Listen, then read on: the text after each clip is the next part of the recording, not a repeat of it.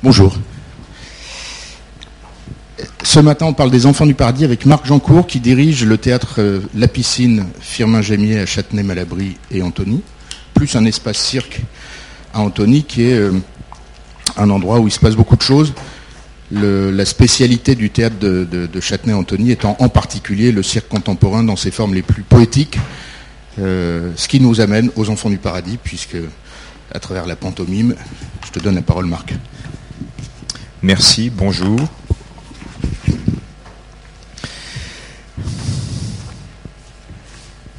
Alors je vais vous, parler, d'un film, donc Les Enfants du Paradis.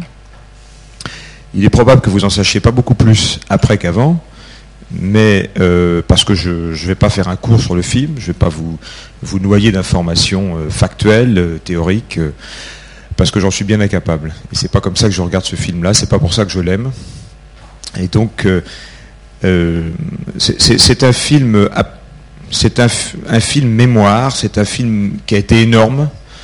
Il, a été tourné pendant l'occupation, il est sorti pendant la libération. Il était prêt avant, mais le, réalisateur Marcel Carnet a, attendu la libération pour, le sortir avec éclat. Et puis c'est un film qui occupe une place euh, singulière dans la mémoire des en, France. D'ailleurs, ce serait intéressant de, savoir qui connaît ce film? Est-ce que certains, un, le connaissent, deux l'ont vu, est-ce qu'ils le connaissent? Ouais. L'ont vu La moitié à peu près. Ouais, ouais. Et l'ont vu, euh, alors après, bon, mais ce serait presque des entretiens individuels. Dans quel cadre? Est-ce que c'était euh, dans un cadre scolaire, par goût, etc. Euh, à, l'époque du centenaire du cinéma, du cinéma, de l'invention du cinéma, un groupe de critiques s'était réuni, avait considéré que c'était le plus beau film de tous les temps. En revanche, je me suis promené un petit peu sur des sites euh, qui expliquait euh, quels étaient les 100 meilleurs films euh, du monde, de l'histoire du cinéma, là aujourd'hui, d'après un, groupement de critiques ou d'après des cinéastes américains, et Les Enfants du Paradis ne fait pas partie des 100 premiers films. Il y a même eu un autre, on peut s'amuser longtemps comme ça. Il y a eu un, groupement aussi de, à la fois de cinéastes et de critiques qui disaient quels, étaient les 50 euh, films que tout enfant de moins de 14 ans devait absolument voir. Il n'y avait pas les enfants du paradis. Et d'un autre côté, pourquoi? Parce que je crois que c'est pas un film qui est moderne. Je crois que c'est un film qui ne renouvelle pas la forme les films français qui sont cités dans ces grandes catégories, euh, sont ils n'annoncent pas quelque chose. Bah, c'est des films de Renoir, les films de Godard, Tati, Jean Vigo, mais il n'y a, a, pas les films de Carnet, il n'y a pas ce film-là. Pourtant, l'autre jour dans mon bureau, il y a quelques semaines, j'ai accueilli une jeune personne de 24 ans qui est une, danseuse, chorégraphe, et qui... Euh, à qui je prêtais la salle de répétition du théâtre La Piscine et euh, qui se bat, qui a une écriture scénique extrêmement contemporaine, qui travaille de la vidéo, etc. Et qui a réussi à avoir un enfant. C'est un métier difficile pour avoir des enfants, le spectacle. Et elle a appelé sa fille Garance. On pense. Voilà, ah ben, elle aurait dû être là. et moi j'ai appelé mon fils Baptiste en pensant aussi à ce film. Pas que, mais en pensant aussi à ce film que j'ai pas beaucoup vu d'ailleurs. Je, grâce à Lucas, j'ai multiplié par plus de deux euh, le nombre de fois où j'ai vu ce film, puisque je l'avais vu une fois, je crois, et là je l'ai vu trois fois en tout, ce qui est énorme. Mais je crois que c'est un film comme ça qui marque. En 2008, il y a un, compositeur, Marc-Olivier Dupin, qui a composé un opéra en 2008 à partir de ce film-là. Je crois que c'est un film qui est familier quand on le connaît, euh, qui est avec lequel on a une relation intime qui est plus qu'une. Euh, je crois que c'est plus de cet ordre-là que de la, de la pierre un peu marquante dans l'histoire du cinéma. Donc je vous propose une, promenade matinale, très matinale, où je vais essayer de vous faire un peu sentir quelques vibrations de ce film et quelques vibrations qui sont en moi par rapport à ce film. C'est tout ce que je vais. C'est le seul objectif que je me suis donné ce matin. Et pour ça, on va commencer en pas en regardant des images, mais en écoutant de la musique. Et je vais vous lire un petit texte qui est le, début du scénario. Donc c'est quelque chose qu'on n'entend jamais.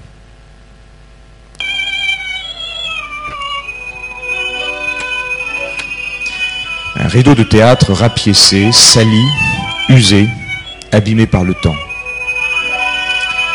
On entend frapper les trois coups et le rideau se lève, découvrant un coin du ciel de Paris avec ses nuages calmes et gris. Nous sommes en 1827 ou 1828, peu importe. C'est le début du mois d'avril. Le printemps se fait tirer l'oreille et l'hiver traîne encore un peu dans les rues. On entend une musique lamentable mais déchirante. Et dans le ciel, deux acrobates glissent doucement sur une corde raide. Au coin d'une rue, sous les bosquets d'une guinguette, tout un petit peuple, réjoui et bon enfant, casse la croûte et se désaltère tout en regardant les artistes, tout en écoutant la musique. Une peinture, naïve, où trois petits lions feront une ronde, sert d'enseigne à l'établissement au lionceau du temple. Chambre meublée, jardin et bosquet, on peut apporter son manger. Au loin des terrains vagues, une campagne pelée. Un marchand d'habits passe au milieu des badauds, jetant comme une prière, comme une menace, son cri. Marchand d'habits, marchand d'habits, marchand d'habits. C'est comme ça que commence l'histoire. Et ce que je vous propose, c'est qu'on regarde maintenant comment ils ont vraiment commencé. C'est-à-dire euh, à partir de la troisième minute,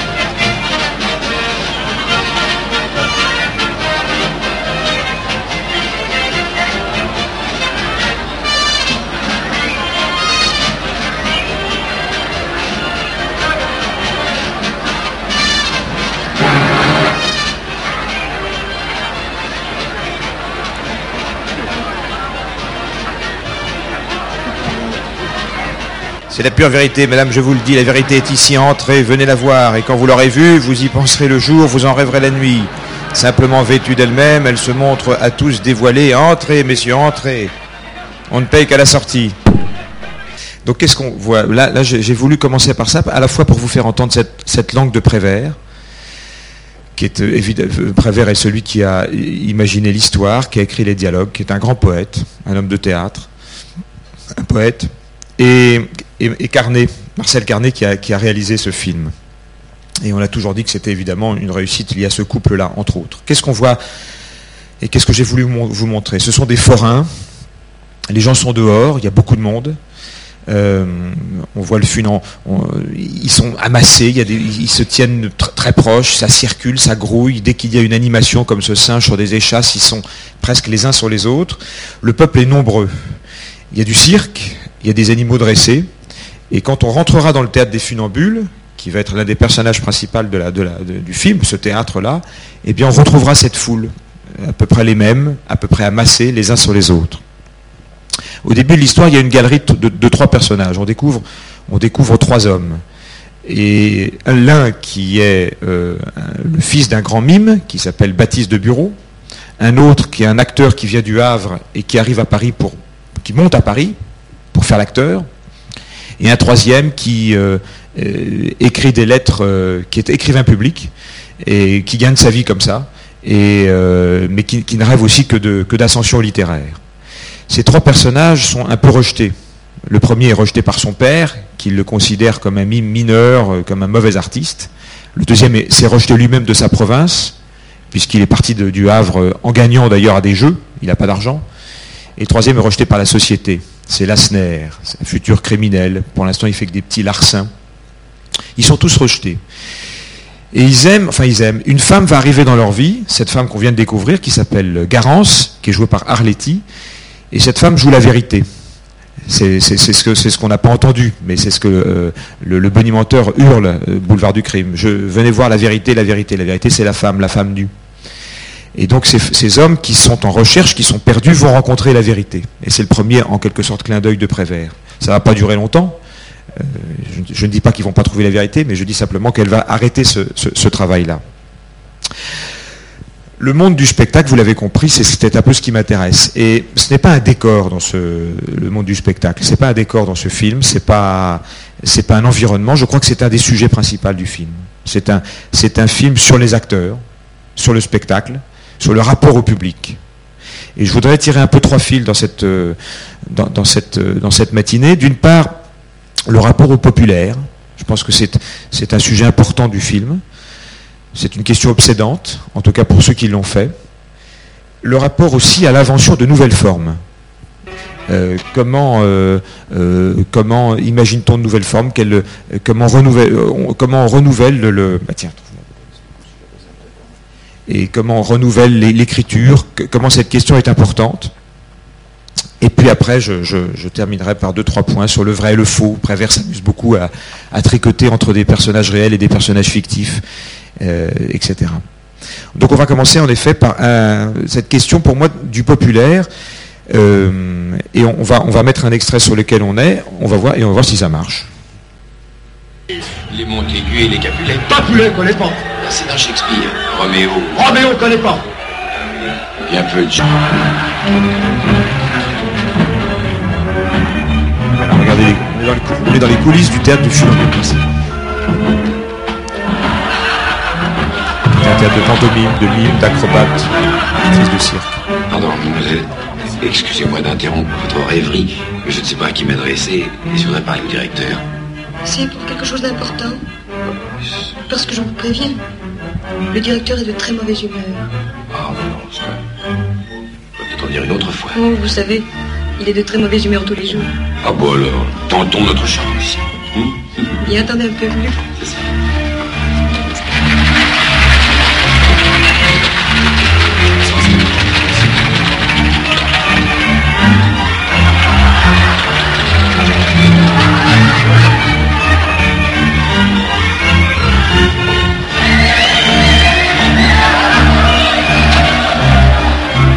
Quel joli théâtre. Quel beau métier, ça. Oui, ce serait pas mal si on mangeait à sa faim. me parlez, me parlez pour ne rien dire naturellement. C'est celui-là, là, c'est Myrniflore Oui, papa. Enchaîne, Nathalie. Homme, vous désirez. Régisseur, n'oubliez pas. Tableau des amendes. Séraphin Barigny, deux francs. Est entré en scène en état d'ivresse et en transférant des menaces. Ça y est, ça recommence. Écoutez, mais qu'est-ce qu'ils font dans le corps aujourd'hui? Ils sentent qu'il y a de l'orage dans l'air. Vous n'imaginez pas, jeune homme, mon théâtre est ravagé par la haine, par la jalousie. Nous jouons sur un volcan. C'est le plus d'un pantomime. C'est de la vendetta, de la corrida. Ils se haïssent, les deux bureaux et les Barigny. C'est pire que les Horaces et les Curias. Pire que les... Les Montaigu et les Capulet. Capulet, connaît pas. C'est dans Shakespeare. Roméo. Roméo, connaît pas. Bien peu de gens, hélas, connaissent et apprécient Shakespeare. Hein et vous? Qui vous connaît? Qui vous apprécie? Qu'est-ce que vous faites là d'abord? Qu'est-ce que vous voulez? Ça fait une heure que je vous le demande. Je voudrais... Je voudrais jouer la comédie. La comédie La comédie Mais mon pauvre ami, vous vous êtes trompé de théâtre. Ici, on ne joue pas. On n'a pas le droit de jouer la comédie. Nous devons entrer en scène en marchant sur les mains. Oh, mais ça, je saurais le faire. Sur les mains. Et pourquoi? Parce qu'on nous prime. Et pourquoi? Parce qu'on nous craint. Ils savent que si on jouait la comédie ici, ils n'auraient plus qu'à mettre la tête sous la porte. Les autres, les beaux, les grands, les nobles théâtres. Chez eux, le public s'ennuie à crever. Ils endorment leur public, avec leurs pièces de musée, leurs tragédies antiquaires et leurs malheureuses momies en péplum. Ils s'égotisent sans bouger. Tandis qu'ici, au funambule, c'est divan, ça saute, ça remue. La féerie, quoi. Apparition, région. Exactement comme dans la vie. Et puis, PAM Voilà, Il est fort, Lucas. Euh, là, là, on est dans les coulisses donc, du théâtre du funambule, qui est, comme je vous le disais, c'est un théâtre particulier. Et cet acteur qui arrive du Havre, qui ne souhaite que tenir des grands rôles, des rôles parlants évidemment, euh, tombe sur quelqu'un qui va lui parler, euh, enfin qui va lui expliquer qu'il n'est pas au bon endroit. Et joué par Pierre Brasseur, évidemment, le, le, Frédéric Lemaître, enfin le personnage de Frédéric Lemaître, est joué par Pierre Brasseur. Et hum, c'est vrai que Lucas me disait, parce qu'on en avait déjà parlé, que le directeur du théâtre, et on va voir deux directeurs de théâtre donc mon métier est représenté par deux personnages différents dans, ce, film. Et c'est vrai que ce, directeur de théâtre est très caricatural. Il en fait beaucoup. Euh, on pourrait dire même qu'il joue faux d'une certaine manière. Et, moi je suis persuadé que c'est même assez passionnant de le voir comme ça, parce que il joue comme les figures de son théâtre. C'est un théâtre de figure, c'est un théâtre de caractère. C'est pas du tout un théâtre psychologique. Il le dit d'ailleurs. Le texte, on s'en fout, on n'est pas là pour ça. C'est pas. Il, il, a, il a, il a d'ailleurs un certain mépris pour les gens qui sont. Euh, euh, Shakespeare, il connaît pas, mais pour les gens qui sont dans du, texte, euh, chez eux, c'est le texte qui vient de dire. Chez eux, c'est-à-dire dans les autres théâtres, le public s'ennuie à crever, ils endorment leur public avec leurs pièces de musée, leurs tragédies d'antiquaire et leurs malheureuses momies en péplum qui s'égosillent sans bouger, et en romain, s'il vous plaît. Les acteurs, ça des ventriloques, oui. Euh, tandis qu'ici, au funambule, c'est vivant, ça saute, ça remue. La féerie, quoi, apparition, disparition, exactement comme dans la vie. Et puis la savate, et puis le bâton, comme dans la vie. Euh, ce rapprochement d'ailleurs avec la vie, on l'aura dans un autre, un autre passage que je ne vais pas proposer comme extrait, mais dans l'autre théâtre. Parce que les acteurs, les gens de théâtre sont absolument obsédés par la vie. Il faut que ça ressemble à la vie. Et même si c'est pas du tout du, quelque chose de psychologique, etc., il faut que ça soit comme la vie. Et quel public? Et là, il parle de son public. Et c'est là où je voulais en venir. Il est pauvre, bien sûr, mais il est en or, mon public. Tenez, regardez-le là-haut, au paradis. Peut-être qu'on peut essayer de trouver cette image, qui est juste après d'ailleurs, mais sans, forcément. Bon, ça va être trop compliqué. Bref, il montre, il montre le, le, il, montre discrètement de la coulisse le, le, paradis. Le paradis dans le théâtre, c'est la partie la plus haute du théâtre. On est dans un théâtre déjà qui est un théâtre populaire, qui est un théâtre, euh, non c'est bien avant, mais c'est pas grave, qui est un théâtre pour les gens simples et euh, le, directeur fait l'éloge du public populaire et en plus il montre la partie la plus modeste du public, celle qui est tout en haut, c'est-à-dire celle qui paye presque rien. D'ailleurs il le dit, il paye pas beaucoup cher, ici il paye pas, paye pas en or, mais, ils sont en haut. Et il y a des images absolument magnifiques de ce peuple qui ressemblent d'ailleurs à, celle qu'on a vue sur le boulevard du crime, qui, est, au paradis. C'est d'ailleurs de là que vient le titre. Les enfants du paradis. Tu, tu, tu es tombé dessus? Alors, Bon, ça, ça c'est les enfants du paradis, ça veut dire ceux, qui sont en haut, ceux qui sont tout en haut, qui payent peu cher. Voilà. Alors là, c'est voilà, regardez, voilà. Alors ça, c'est une image qui va revenir très souvent dans le film, et à plusieurs étapes. Et ils vont, ils vont, ils vont être toujours représentés un peu comme ça. Ils vont pas se comporter de la même manière. On va les voir à trois reprises. Mais ils vont toujours être comme ça, euh, se, tenir mal, euh, passer une jambe au-dessus de la balustrade, euh, les uns sur les autres. C'est-à-dire qu'ils sont beaucoup plus nombreux que ce qu'ils devraient être. Alors que à cette étape, le funambule ne rencontre qu'un succès moyen. on, verra sur un autre plan que les, fauteuils d'orchestre, donc c'est-à-dire la partie la plus basse, elle est clairsemée c'est quand même des gens modestes. On ne va pas au funambule quand on est bourgeois ou aristocrate, mais c'est quand même un peu clairsemé parce que le spectacle n'est pas extraordinaire. Parce qu'au moment où arrive euh, Frédéric Lemaître au théâtre du funambule, c'est quand même, donc c'est le théâtre tel qu'il l'a décrit. C'était un théâtre muet, un théâtre physique, un théâtre de forain. C'est pratiquement ce qu'on a vu à l'extérieur, mais on le, on le voit à l'intérieur. Et c'est pas très bon. Il y a quand même un problème artistique. On le sent. Mais juste à, propos de théâtre muet, il y a quand même cette réplique géniale euh, à un moment dans, à ce moment-là, quelqu'un en bas dit euh, vos gueules là-haut, donc euh, les gens du paradis, on n'entend pas le pantomime. Oui, alors il y a plein de pépites comme ça, mais c'est c'est tout le temps ça, et, c'est vrai qu'on pourrait considérer. Et, déjà là, il y a une distinction. Au fond, le, réalisateur et Prévert font tout le temps des distinctions. Euh, euh, alors, pour, bon, bref, si je commence à expliquer chaque scène, on va pas. Bon, donc on sent, on sent qu'il y a un problème. On, sent quand même que euh, que, ce, ce, théâtre des funambules ne marche pas bien. Alors, Prévert va utiliser quelque chose pour vraiment marquer une rupture et permettre au, fils d'arriver, au, fils de bureau qui est exclu, enfin je, vais vous en dire un mot après. À cette époque-là, ce, sont, des familles qui, tenaient des, rôles entiers. C'est pour ça que, euh, à un moment ou à un autre, euh, il fait la distinction entre les Capulet et les Montaigu, qui sont les deux familles dans Roméo et Juliette. Euh, il, ne connaissait même pas cette distinction-là.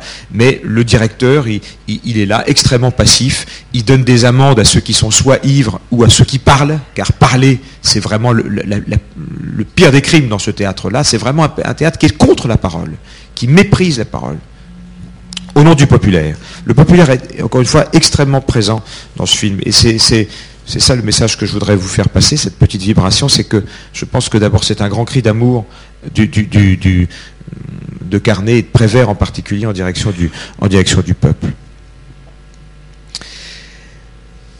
On se rend compte aussi un peu plus loin dans le film, on va être dans le théâtre bourgeois, dans le théâtre euh, parlant, et on est dans cette distinction entre l'art populaire et l'art savant. Et c'est une distinction qui est très opérante encore aujourd'hui, je trouve. L'art populaire, qui est un art qui vient de la rue, et on voit bien que le spectacle qu'on voit dans la rue, Boulevard de Crime, et celui qu'on voit dans le théâtre se ressemblent. Donc c'est un théâtre de rue. Hein, ça fait écho aussi à ce qu'on connaît aujourd'hui maintenant avec les arts de la rue. Et puis euh, le théâtre parlant, le théâtre bourgeois, pour les bourgeois, pour les aristocrates, qui est un théâtre de texte. Et à l'époque, on est en plein romantisme. Et il y a un genre particulier sur ce, ce boulevard du crime, qui est le boulevard Saint-Martin, euh, qui est euh, le, mélodrame. Mais on sent que là aussi, quand on voit quand on assiste à, l'une des premières scènes de répétition, on sent qu'il y a aussi un problème là, un problème artistique. Et le problème artistique dans le, théâtre parlant, c'est le problème des auteurs. En tout cas, c'est comme ça que Prévert nous en parle. On peut regarder. Alors là, c'est une répétition. La répétition, donc on voit toujours Brasseur ici, qui est Frédéric Lemaître, mais qui là, qui joue dans une pièce, une pièce de mélodrame qui a été assez connue à l'époque, qui joue le personnage de, Macaire, qui est un, gangster, un bandit, etc. Donc là, il répète. Donc on va voir une deuxième figure d'un directeur de théâtre, et puis surtout on va voir non pas un auteur, mais trois auteurs. Alors c'était une pratique plus fréquente autrefois qu'aujourd'hui. Il, y avait plusieurs, il y avait plusieurs mains pour écrire des pièces. Enfin, je crois aussi que c'est une manière pour Prévert de, de montrer qu'ils font bloc, qu'ils représentent un collectif. Regardez comment ils sont habillés, regardez comment ils se parlent, regardez comment Frédéric Lemaître révèle un problème artistique et comment il arrive à, à, à, à s'en éloigner. J'ajoute, l'enjeu là, c'est le management de la création. Excuse-moi, c'est private show. Complètement. Les riguer. Vous en prie, épargnez-nous vos réflexions. Bon, bon, enchaînons, enchaînons. Je suis découvert. Et c'est toi qui m'as dénoncé, Marie. Oui, pour sauver mon fils. Pour sauver ton fils Tu as trahi son père. Ténace. Hum. Feignons l'attendrissement. Marie. Ma pauvre Marie. Robert, mon pauvre Robert, est-il possible que tu aies accompli tant de crimes? Que veux-tu, Marie? Chacun ses petits défauts. Arrêtez Cette réplique n'est pas la pièce Mais la poêle, elle est vide, votre pièce. Faut bien la meubler un peu. Oh, nous n'admettrons pas Elle est parfaitement Elle est vide, votre malheureux Robert. Vous imaginez peut-être que le public apportera à boire et à manger Des pommes, oui. Des tomates, il apportera le public. Vous appelez ça un drame pauvre drame. Ayant trois actes, hein. un chacun, pour qu'il n'y ait pas de jaloux. Hein. Trois actes Moi j'appelle ça trois mauvaises actions. S'il vous plaît, ne jouons pas sur les mots De quoi voulez-vous je joue Sur vos idées peut-être Vous n'en avez pas. Frédéric, voyons. Oh, rien ne nous étonne, rien ne peut nous blesser allant de la part de quelqu'un qui a débuté au funambule. En marchant sur les mains. Sur les mains. Et pourquoi pas? Vous avez bien écrit une pièce avec vos pieds. Monsieur Vous nous obligez, je le regrette, à employer les grands moyens. Monsieur, vous avez signé un contrat. Vous avez déjà touché Et dépensé. une somme rondelette. Êtes-vous disposé à faire face à vos engagements? Êtes-vous disposé à jouer notre pièce? Euh, Bien entendu, monsieur. à condition qu'elle se laisse faire. Et on voit bien, mê- mê- même, même image qu'au funambule, c'est pas le même théâtre. Bon, il y aurait toute une réflexion sur l'architecture des théâtres à faire. Et ça commence par le rire. ce qui était à mon avis assez rare sur, ce genre de pièce, mais parce que il va, vraiment euh, faire rire toute la salle, Frédéric Lemaître, parce qu'il va, va continuer à jouer comme il a répété, c'est-à-dire avec des digressions, avec des, et ça va être un succès. Et là, il va jouer le public contre les auteurs et jusqu'à un point incroyable, c'est-à-dire euh, euh, au moment où le rideau au, salut va se lever et se baisser, donc c'est un succès énorme, mais c'est un succès d'interprète. C'est l'interprète qui est valorisé ici, parce qu'il a pris d'autres chemins que ceux de l'auteur. Et, et, dès que le rideau est baissé, on voit que les auteurs sont furieux, mais ils ne peuvent rien dire quand le rideau se lève parce que le peuple, enfin le peuple, le public, c'est pas un public populaire au sens la frange la plus modeste de la population, le public est enthousiaste.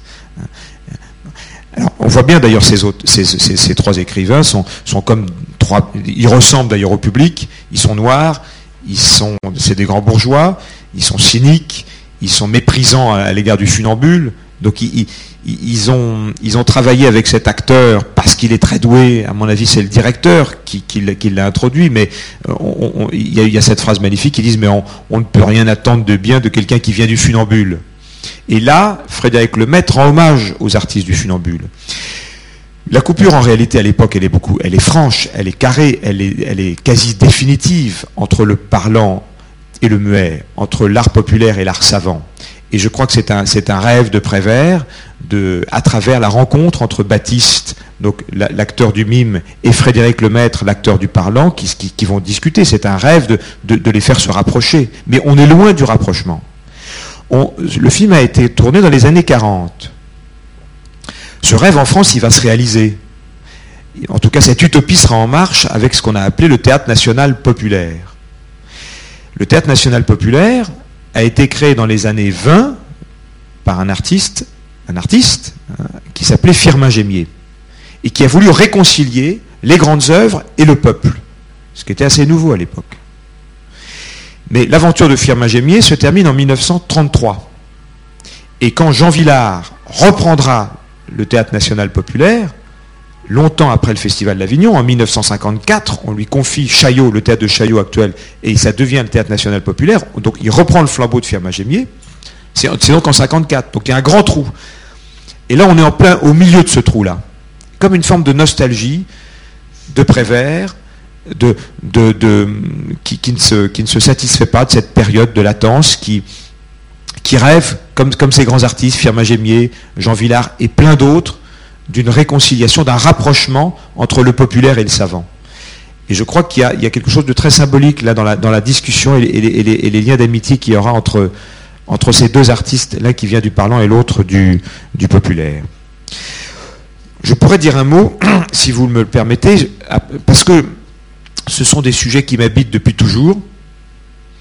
Et comme l'a dit Lucas, moi je suis euh, euh, directeur de théâtre, mais je suis aussi acteur, et je, viens du...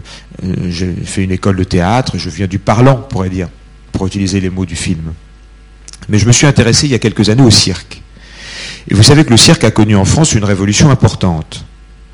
Euh, Lucas a parlé de cirque contemporain.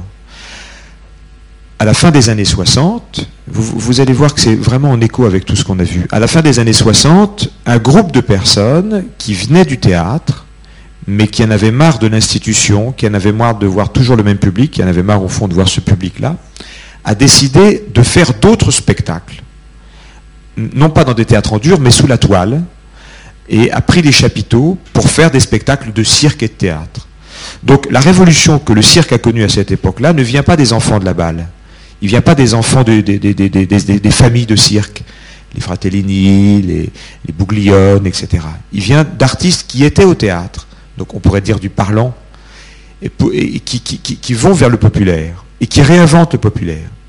Et, eux ont commencé à écrire des spectacles différents, ont cassé le, principe d'une succession de, numéros, ont progressivement enlevé les animaux du cirque, ont mis en place ce qu'on appelle une dramaturgie, c'est-à-dire euh, une réflexion sur le sens, ont lié la première et la dernière minute du spectacle, bref, ont apporté la connaissance, les réflexes, l'exigence qu'on a dans le, parlant, pour reprendre les mots qu'on utilise dans, dans Les Enfants du Paradis, pour la mettre au service du muet, en quelque sorte, c'est-à-dire de l'art populaire. Et ça a donné ce qu'on appelle le nouveau cirque, ce qu'on a appelé le nouveau cirque, le cirque actuel, le cirque, et maintenant on appelle plutôt ça du cirque contemporain. Qu'on a pu voir pas mal à Paris, euh, à la Villette, qu'on a pu voir euh, euh, un peu partout, et à Antony depuis quelques années. Et le cirque contemporain a cette particularité qui peut se jouer dans les salles et sous chapiteau.